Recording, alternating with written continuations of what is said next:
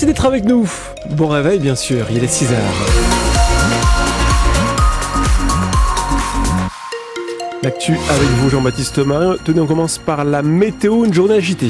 Oui, la journée s'annonce agitée. Météo France placera la Normandie à partir de midi en vigilance orange pour les vents violents. Il y a aussi un risque d'inondation. Les températures pour ce matin, 11 à 13 degrés. Ça va se rafraîchir dans l'après-midi, 7 à 10 au meilleur de ce jeudi. Ça roule sur les routes de la région. On va faire le point dans 5 minutes, bien sûr.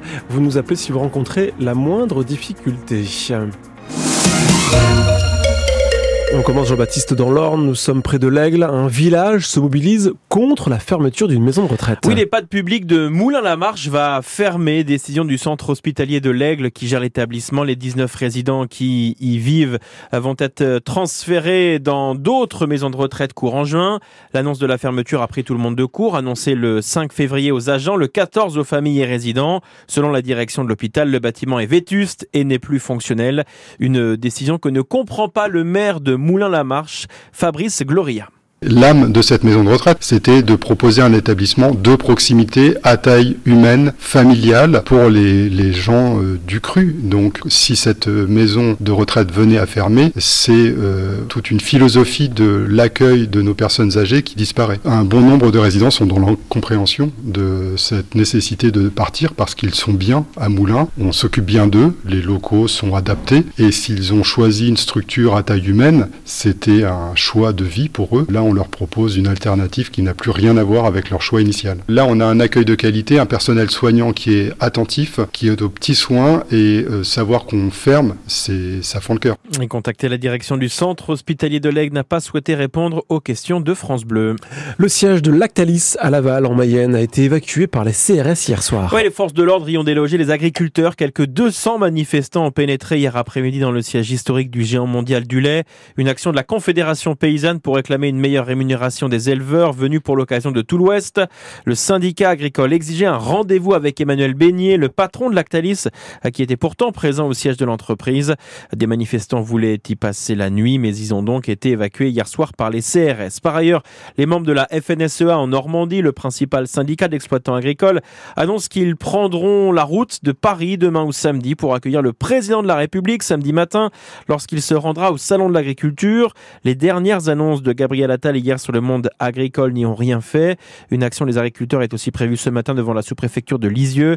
Une opération d'étiquetage de produits en magasin est aussi programmée demain à Flers. À quand cette fois, ce sont les professionnels du bâtiment et des travaux publics qui se mobilisent ce matin. Oui, ça risque de coincer en centre-ville aux abords de la préfecture du Calvados. En effet, le BTP entend porter à plusieurs revendications, dont l'équité des mesures sur le GNR, le gazole non routier, qui ont été attribuées aux agriculteurs.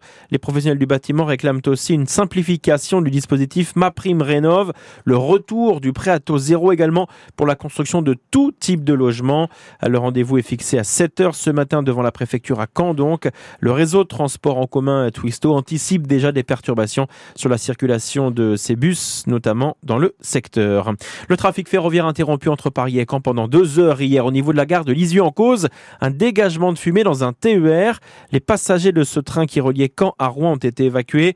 L'alimentation électrique a dû être coupée dans toute la gare le temps des opérations, ce qui a donc occasionné l'arrêt du trafic entre 13 et 15 heures hier. Vent corps de ferme à Bénouville, vue sur Pegasus Bridge, bunker à aménager. Ça vous intéresse François Pourquoi pas Combien En tout cas, ça pourrait être, je vais vous le dire, la petite annonce immobilière de la municipalité qui a décidé de vendre une maison située à seulement 100 mètres du célèbre pont, libéré par les Alliés la nuit précédant le débarquement. Ce corps de ferme occupé par les Allemands a la particularité d'avoir une sorte de mini-bunker donc euh, dans le jardin, mise à prix 340 000 euros.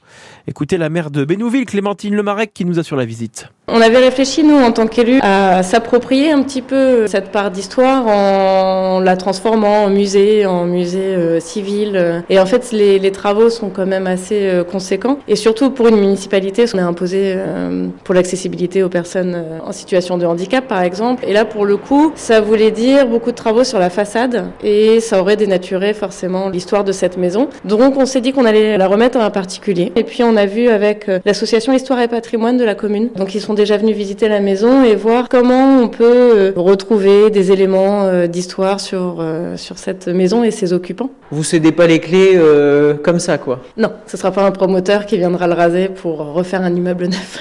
en tout cas. C'est les architectes des bâtiments de France qui vont valider ou non le projet euh, des futurs euh, propriétaires. Donc il ne pourra pas être fait n'importe quoi, même si la façade n'est pas classée, c'est tout comme. Et cette vente hein, financera eh bien une extension de la salle polyvalente de Bénéville. C'est pour ça que la commune met donc en vente ce corps de ferme. En sport, Jean-Baptiste, un pongiste du camp TTC va disputer les Jeux Olympiques. Oui, le Danois Anders Lind vient de décrocher sa qualification pour les JO de Paris alors qu'il participe actuellement au championnat du monde par équipe avec sa sélection du Danemark.